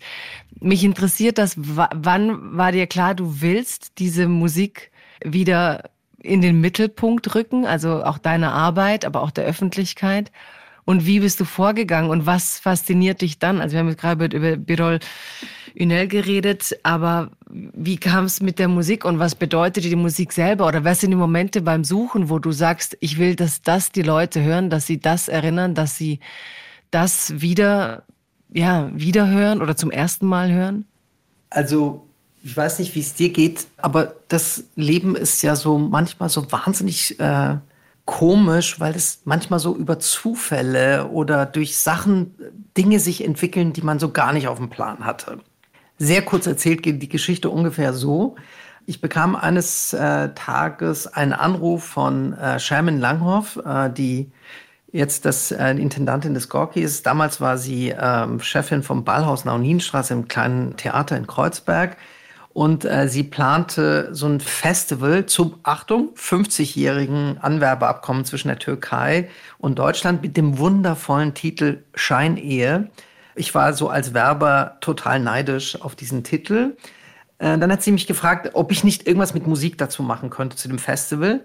Äh, wir haben nie so offen darüber gesprochen, aber ich hatte den Eindruck, irgendjemand war abgesprungen. Es musste kurzfristig äh, was gemacht werden. Ich bin, ich habe das angenommen und ich hatte die Idee, Jagoda, so im Rahmen dieses Festivals jeden Abend einen Gast einzuladen und dem so ein Stichwort in, äh, zu geben, keine Ahnung, Widerstand, Revolte, Liebe, Sehnsucht. Und diese Person sollte Musik auflegen und was dazu erzählen. Ja? Also ich gebe zu, kein besonders äh, innovatives Konzept, also ein bisschen naheliegend es war relativ wenig Zeit zu diesem Festival und ich, ich rief so meine Buddies durch, die ich irgendwie cool fand und die ich äh, dachte, die würden es cool machen. Ich bekam eine Absage nach der anderen bei zu wenig Zeit und ach ja, ich habe keine Zeit, ich bin gebucht und so weiter. Ich, ich telefoniere da rum und machte rum und dann legte mir meine Freundin so ein Zeitungsinterview hin und sagte, den musst du anrufen.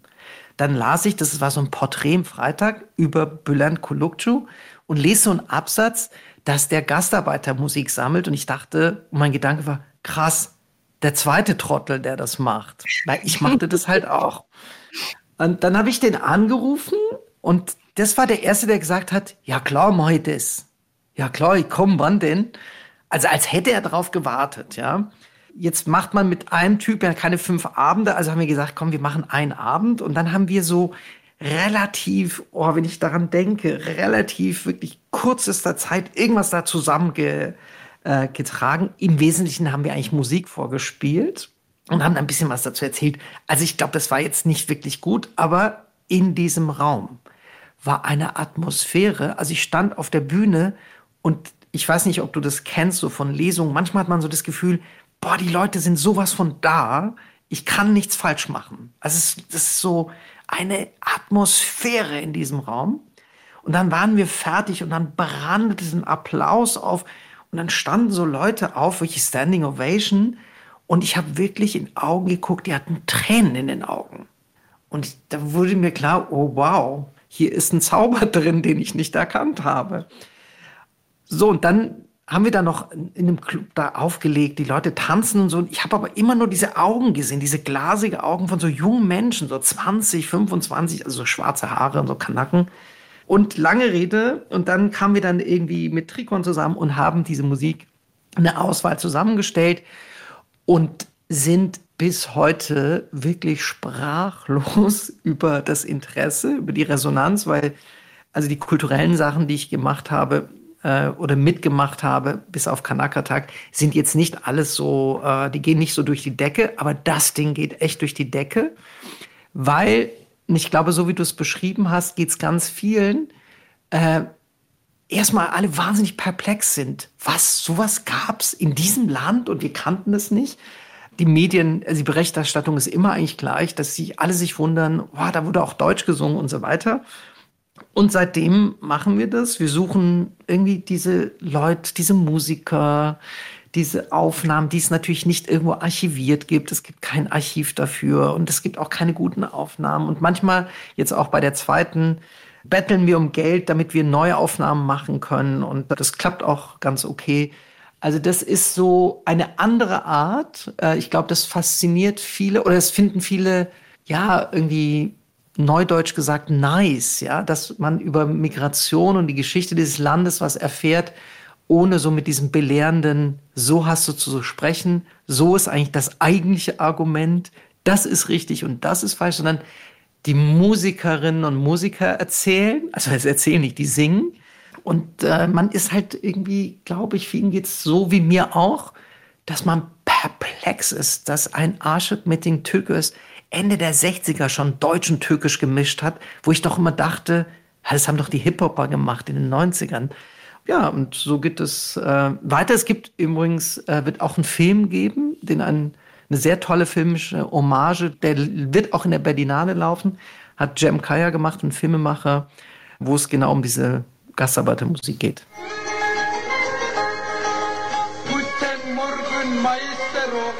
Auf Wiedersehen, Formenago. Guten Morgen, Maestro, auf Wiedersehen, Formenago. Heute ich bin sehr müde, morgen vielleicht nicht mehr. Yeah, yeah, yeah, yeah, yeah.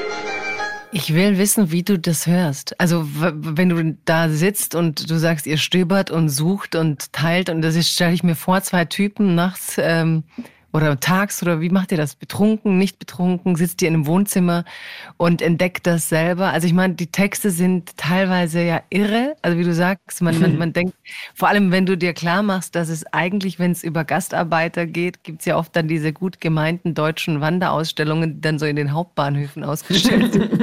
und die sind schön und wichtig und man sieht dann die Bilder, wie elend alle gelebt haben. Aber so ein bisschen, wie du sagst, ich erinnere halt als Kind wahnsinnig viel Party. Die die waren alle, hatten harte ja. Leben, aber die Wochenenden wurden weggefeiert. Also immer Party, Party immer. Alkohol, Party.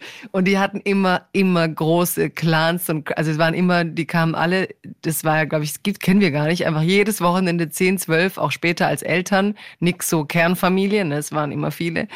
Und dann wurde halt getrunken und irgendwann gefeiert und gestritten um viel Politik, sehr politisierte Menschen, wie du auch bei deinen Eltern gesagt hast. Und wie stelle ich mir das vor? Wie, wie, wie eignet ihr euch ähm, das an? Und damit revolutioniert ihr ja ein Stück weit endlich diese Hauptbahnhof-Gastarbeiterausstellungen, wie ich sie manchmal nenne. also, ähm, ich komme gleich dazu, aber ich muss was zu diesem exzessiven Leben sagen, weil das ist auch total wichtig und das muss jemand auch mal aufschreiben und erzählen, weil das ist auch genau meine Erinnerung und die Erinnerung vieler. Dass, also, dass man immer im Wohnzimmer saß und da saßen irgendwie acht, neun Leute und die tranken immer Asbach uralt und riechten und streiten und rauchten und so weiter. Ähm, und ich hatte zeitweise auch ein relativ exzessives Partyleben und meine Mutter konfrontierte mich mit meinem Lebensstil und ich habe ihr einfach gesagt, aber das habe ich doch von euch. Mhm. Und sie guckte mich so an und man merkte, das kennst du ja, ne, wenn man so erwischt wird und denkt, ach shit, der Typ hat recht. Das dazu, wie machen wir das? Also, das ist wirklich irre. Also bei dem ersten Album, da hatten wir den haben wir dann auch zum Beispiel neu im Studio aufgenommen, weil es den Song gar nicht gab. Es gab aber so einen YouTube-Clip von Deutsche Freunde von Ozan Atajanani.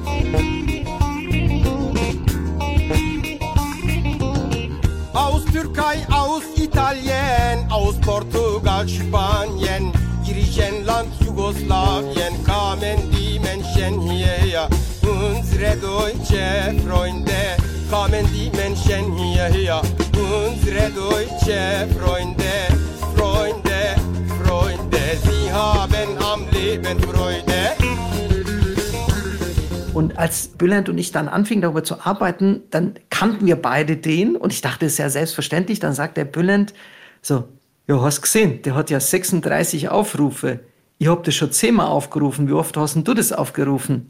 Dann habe ich gesagt, naja, auch so schon so fünf, acht Mal.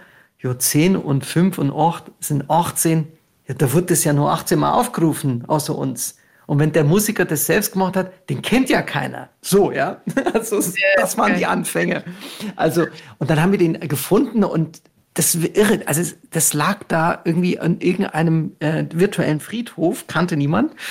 Also wie geht das? Also ist es schon wirklich bei mir zumindest sehr viel nachts, da hast du schon mal recht, äh, weil ich bin jetzt nicht so jemand, der so durchschläft.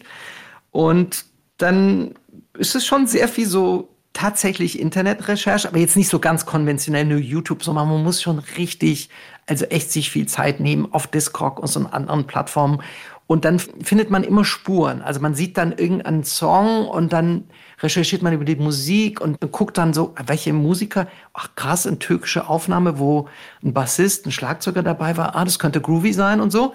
Und dann versucht man das zu finden. Viele Sachen sind nicht zu finden, aber es gibt jetzt schon so eine Renaissance, dass ganz viele Sachen neu aufgelegt werden und so weiter. Das ist eine Quelle. Die andere Quelle ist tatsächlich Kassetten der Eltern zu finden und das ist eine sehr, ja, wahnsinnig tragische Geschichte, weil so wie meine Eltern haben halt, irgendwann haben wir alle diese Kassetten weggeschmissen, weil dann kamen ja diese CDs und all diese Sachen sind weg. Aber dann gibt es irgendwie so Geschichten, dass man weiß, da ist jemand, der hat Kassetten und dann geht man dahin und dann so hat mir zum Beispiel mal ein Freund erzählt, Mensch, du musst nach, du musst zu Ismet nach Istanbul. Der hat ein Archiv. Und das klang sehr, sehr überzeugend. Und dann flog ich nach Istanbul, das war zuerst, und suchte diesen Ismet. Der hieß wirklich nur Ismet. Ismet und so eine WhatsApp-Nummer. Und äh, dann rief ich den an, schrieb SMS und dann sagte er, komm einfach. Ich so, wohin? Esenyurt, das ist so ein Stadtteil, wo ich, den ich jetzt gar nicht so gut kannte, ging dahin. Und der war so wirklich so, ja, komm vorbei. Und ich so, ja, wohin? Und dann kam ich dahin und dann meinte er, ich hol dich ab muss dir vorstellen, ich habe diesen Typ noch nie gesehen, noch nie gesprochen. Er sagte einfach, komm vorbei. Und dann holte er mich ab und wir liefen. Das war so wirklich wahnsinnig heißer Tag im August und wir liefen und liefen und mir klebte schon der Schweiß so am Rücken, an dieses Hemd. Und ich wollte eigentlich einfach nur irgendwo trinken, ein Wasser trinken und nichts mehr damit zu tun haben. Dann laufen wir auf so eine Garage, so eine Art Garage zu und er öffnet die Tür und sagt, da. Und ich stehe in so einem Raum wo nur Kartons rumstehen. Also Kartons. Also nicht sortiert, einfach Kartons, aber keine 100, keine 200, ich weiß nicht, 300 Kartons. Dann ging der einfach und sagt, guck halt durch, was du brauchst. Und 40, 50 Grad in diesem Raum. Ich habe da irgendwie sechs Stunden verbracht. Die Beute war sehr, sehr mager bis irrelevant. Also solche Sachen macht man auch. Und dann kriegt man manchmal Hinweise. Also es, das beginnt schon auch, dass die Leute wissen, ach, das sind doch diese zwei Freaks, die sammeln das doch und so. Und ähm, meine Mutter fragte so ihre Gastarbeiterfreunde, habt ihr noch Kassette? Habt, hast du Kassette noch? Mein Sohn Kassette will Kassette, was macht Kassette-Projekt und so. Und äh, jetzt hat sie mich angerufen und hat gesagt, ja, die Emine, die Tante Emine, die hat 50 Kassetten und so. Der Mann ist doch gestorben in den 80er, weißt du noch? Die, die hat die Kassetten aufgehoben. Ich so, ah, soll ich nicht wegschmeißen. Also solche Sachen gibt's auch. Und dann ist es schon auch sehr viel so ganz nerdiges äh, Platten suchen, Aufnahmen suchen, Leute nerven.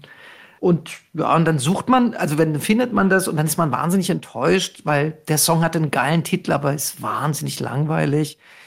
Oder es gibt die in so schlechter Qualität, dass man auch nichts daran auch wirklich optimieren kann.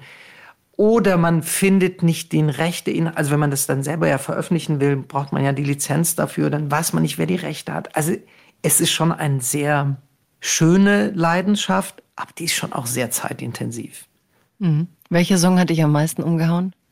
Äh, meinst du jetzt von der neuen oder insgesamt? Oder? Insgesamt beim so Recherchieren, dass du so dachtest, krass. Also, boah, das ist echt so schwer, weil, äh, weißt du, ja, nee, jetzt leg dich mal fest, jetzt leg dich mal auf irgendeinen Moment fest. Du hast bestimmt viele Momente, wo du so erinnerst. Gab es auch irgendeinen Moment, wo du dachtest, boah, ähm, das trifft eine Qualität von auch deinem Lebensgefühl oder so? Ja, das, äh, das war bei der Band Derdiyoklar. Das ist eine Hochzeitsband gewesen. Und ich war auf sehr vielen türkischen Hochzeiten. Ich wurde da immer hin verschleppt, weil mein Vater war neben seiner Arbeit so als Bauarbeiter, äh, war der an Wochenenden, apropos Party, der war Hochzeitskonferencier. Also der sprach so ein gutes Türkisch und vor allem die Kurden haben den gerne gebucht, weil der so toll Türkisch spricht. Und er moderierte so durch die Hochzeiten. Ne? Also Konferencier, ah, herzlich willkommen und ja, und dann hier mhm. so, jetzt kommen wir zur Geschenkezeremonie und so. Und, und Geld rein. Äh, ich weiß nicht. Ja, ja, genau. Und dann hat er mal angekündigt, ja, von Jagoda Marinic 100 Mark, Applaus für Jagoda und so. Und das war eigentlich meine ganze Jugend. Also in Geislingen, in Göppingen, in Überlingen, in Esslingen, in Sindelfingen. Ich weiß nicht, wo wir überall waren. Und ich fand es immer schrecklich. Ich wollte immer in der Sportschau, zu Hause Sportschau gucken und so. Später wollte ich dann irgendwie versuchen, Frauen zu überzeugen, dass ich ein guter Typ wäre und so. Aber ich war immer auf diesen Hochzeiten. Und dann trat da diese Band auf, Derdi Oklar. Und mein Vater kündigte die an und jetzt hier Derdi Oklar und so. Und ich dachte, wow, ist das so, das war so eine Jugenderfahrung. Und das habe ich dann irgendwie ver vergessen, weil ich habe dann natürlich, man hört ja nicht die Musik, also irgendwann hört man ja auf, die Musik seiner Eltern irgendwie zu hören, finde man ja auch nicht cool. Ich habe ganz andere Sachen gehört. Und als ich mit diesem Projekt anfing, dann war mir sofort klar und Bülent auch, wir brauchen auf jeden Fall einen Song von Derdiok. Ne? Und als wir anfingen, das nochmal zu hören, dachten, boah, ist das gut. Und das ist schon so, so ein Initialmoment, wo ich dachte, boah, und auf der zweiten haben wir einen Song von denen drauf, der heißt Liebe Gabi, Liebe, Liebe Gabi.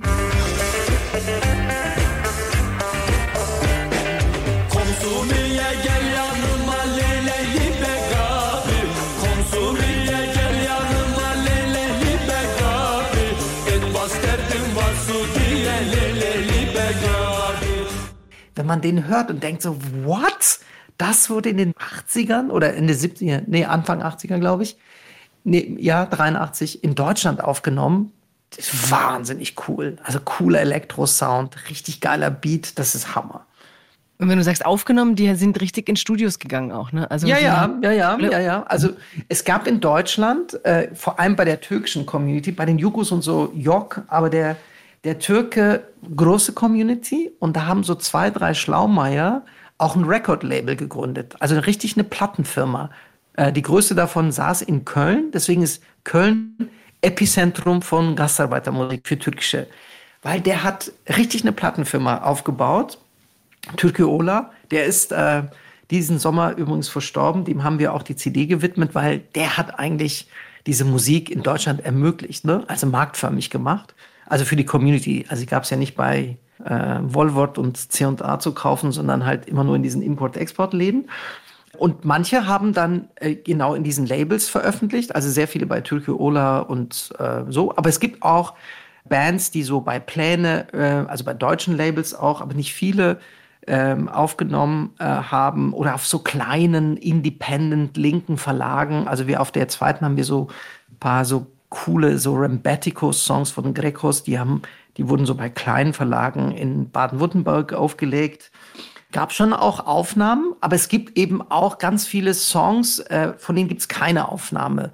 Äh, zum Beispiel auf der zweiten, dann höre ich auch auf mit diesen Anekdoten, ist ein Song, äh, der wurde in den 80er Jahren, hat der DGB bei einer griechischen Band für den 1. Mai einen Song bestellt, einen griechischen. Weil die halt so, wir haben auch griechische Mitglieder und so, wäre doch cool.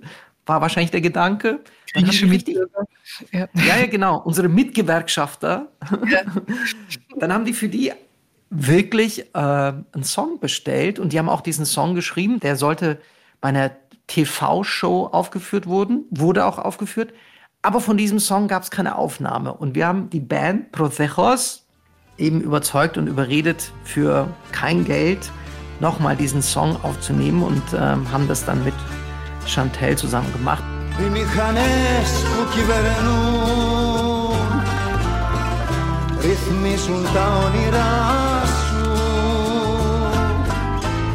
δίχως πνοή, χωρίς ψυχή βουβόπουλη μες στο κλουβί που στην καρδιά σου Das finde ich so, das, weil du gesagt hast, was bewegt dich. also, weißt du, nicht nur das zu archivieren, sondern auch so Neues zu ermöglichen in so ganz kleinem, kleinen, bescheidenen Maße das ist schon toll, weil das bleibt dann irgendwie und das animiert dann auch andere, vielleicht das auch zu tun. Es gibt ja auch schon andere, die dann angefangen haben, auch sich für diese Musik zu interessieren. Und vor allem, äh, ich habe äh, mit Janis, mit dem Sänger, sehr viel jetzt dann auch gesprochen und äh, so uns ausgetauscht. Und ich, natürlich will ich auch, und das wird, denke ich, auch passieren, wenn wir dann wieder eingeladen werden, ich will die halt auch wieder auf die Bühne holen und denen wieder die Bühne bereiten, weil es geht vor allem ja darum, diese Musik, die übersehen oder ignoriert worden ist, jetzt nochmal neu eine Bühne zu geben und zu sagen, it's your show, komm, mach mal. Und das finde ich ganz cool daran. Ja, Imran. Also Imran, wenn ich dich so höre, denke ich an eine ähm, an eine Lyrikerin, die vorher Songtexte geschrieben hat für einen deutschen Musiker und die gesagt hat, in der Musikszene ist es viel leichter, weil da sitzen die Leute zusammen und sagen, guck mal, geiler Song. Und der andere hört sich's an und sagt, ja, auch geiler Song. Und alle sind glücklich, während in der Literatur- oder Lyrikszene die Leute verkopft sich erzählen, was da jetzt drinsteht und was es bedeutet. Und man sich eigentlich in der Rezeption allen Spaß nimmt miteinander. Ja, ich finde es eine wahnsinnig wichtige Arbeit, die ihr macht. Ich müsste dich jetzt eigentlich fragen, was machst du, wenn man dir irgendwann das Bundesverdienstkreuz gibt? Und dann müsstest du ja eigentlich sagen, ich schicke meine Mutter oder ich schicke die Musiker. ja, genau. also ich, ich habe also ich habe tatsächlich für sowas noch nie einen Preis bekommen. Ich glaube, ich bin jetzt auch nicht so der äh, dafür zu awarden. Es äh, wäre auch wirklich äh, nee. Das mit der Musik ist ist ein super Punkt, äh, äh, Jagoda. Das ist auch etwas, was mich wahnsinnig neidisch macht als schreibender Mensch. Weißt du, die hauen einen geilen Song raus und der wird gestreamt von 100.000 Menschen. Und äh, also zu, zu, zur Zeit, ne, so auf Spotify, so junge Typen wie so Trap-Musiker Paschanem, wird 100 Millionen Mal gestreamt, ein Song. Da denkst du so, wow, was für eine Reichweite. Also diese Kraft hat schon die Musik und ähm, selbst unsere Gastarbeitermusiker, die jetzt wieder neu so auf die Bühne gehen, die erreichen Leute mit und die können streamen und das, darauf bin ich schon ein bisschen neidisch, muss ich zugeben. Ja, mein Lektor hat einmal gesagt, weil oft Schriftstellerinnen ja auch ein bisschen distanzierter sind. Und dann kam Britney Spears, die ist jetzt wieder in den Medien, hatte damals zu mir gesagt, siehst du halt, Britney Spears, die gibt halt einfach alles von sich. Ja, klar, die, die einfach alles von sich. Und ihr, ihr versteckt euch immer, wollt über nichts reden, ihr Autoren. Und ähm, ja, vielleicht ist es ein bisschen so. Mit dir war es heute aber nicht so. Ich finde, du hast ziemlich viel gegeben und ich bin sehr dankbar dafür, sehr dankbar, dass du da warst. Ich hätte gerne noch mit dir geredet. Du bist ja auch Inhaber einer Werbeagentur Agentur. Du hast zum Beispiel die ganze Kampagne rundherum mitgemacht für deinen Freund Dennis Yücel, als es darum ging, ihn aus dem Gefängnis in der Türkei zu holen. Es gibt also noch viele, viele Facetten von Imran Ayata. Und ich freue mich, dass du uns diese gezeigt hast. Und der Freiheitsquote war natürlich großartig, denn wir haben alle Angst. Und ich danke für die Angst, die du überwindest und die du ja, hinter dir lässt, um Menschen diese Bühne wieder zu bieten. Danke, Imran, dass du da warst. Danke für die Einladung. Es hat mir sehr großen Spaß gemacht. Mir auch.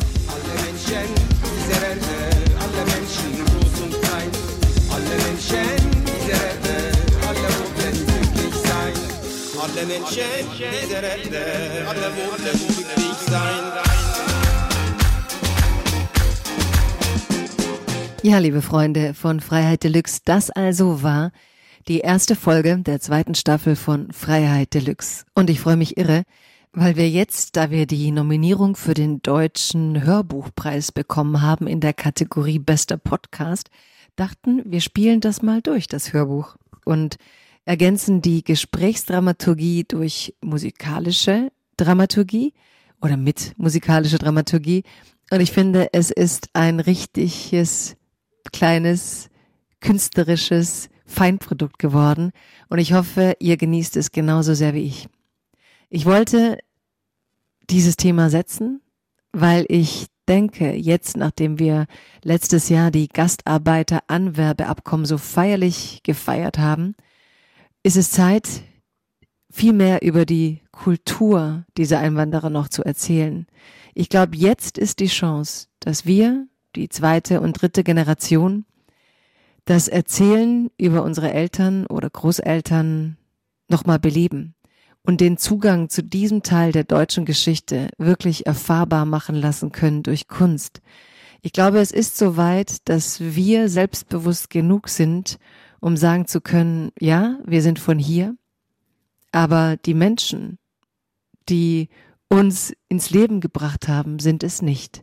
Und wir erzählen von diesem Weg, von diesen Menschen, von diesem Ankommen, von diesem Hiersein, von der Kultur, von den Reichtümern, von der Musik, von den Feiern, von dem Leiden, von den Lieben, von den Festen, von der Nähe, von all den Dingen, die unser Leben ausgemacht haben. Weg von der plakativen Postermachung, wo wir irgendwie unser Soll erfüllt haben, wo wir immer wieder Max Frisch zitiert haben und gesagt haben, wir wollten Arbeiter, doch es kamen Menschen, schön und gut, wir wollen aber jetzt als Menschen diese Geschichten erzählen in ihrer Ganzheit, in ihrer Komplexität.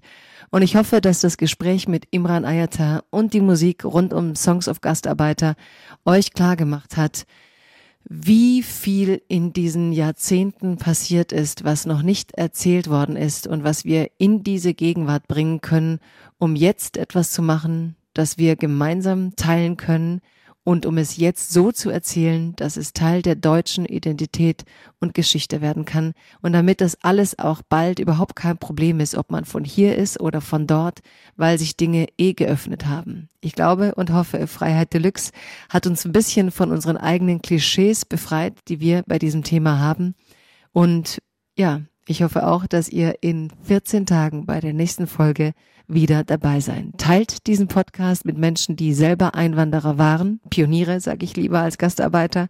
Teilt ihn mit ihren Kindern und Kindeskindern. Teilt ihn aber auch mit Deutschen, die so gerne gesagt haben, unsere liebe ausländischen Mitbürgerinnen, weil sie manchmal dadurch übertüncht haben und vergessen haben, dass die Ausländer eben deswegen Ausländer waren, weil sie nicht Bürgerinnen sein sollten und strukturell keine Bürgerrechte bekommen sollten. Also, es war viel. Ich lasse euch in die Freiheit. Sprecht miteinander, erlebt, was da ist. Und wenn ihr die Chance habt, einen Abend mit Songs of Gastarbeiter und Aiku zu erleben, holt euch das. Dann wisst ihr auch nochmal anders, wovon ich rede, wenn ich sage, indem wir das alles jetzt erlebbar machen, schaffen wir Gegenwart und gemeinsame Identität. Und ich glaube, das kann uns allen nur gut tun.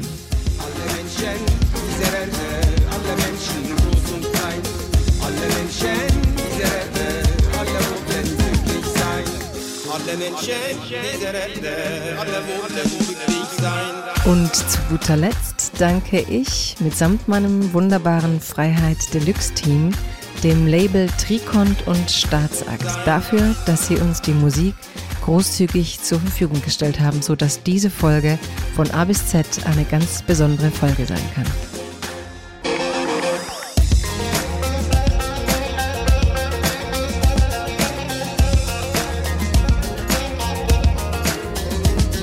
Freiheit Deluxe mit Jagoda Marinic ist eine Produktion des Hessischen Rundfunks und des Börsenvereins des Deutschen Buchhandels.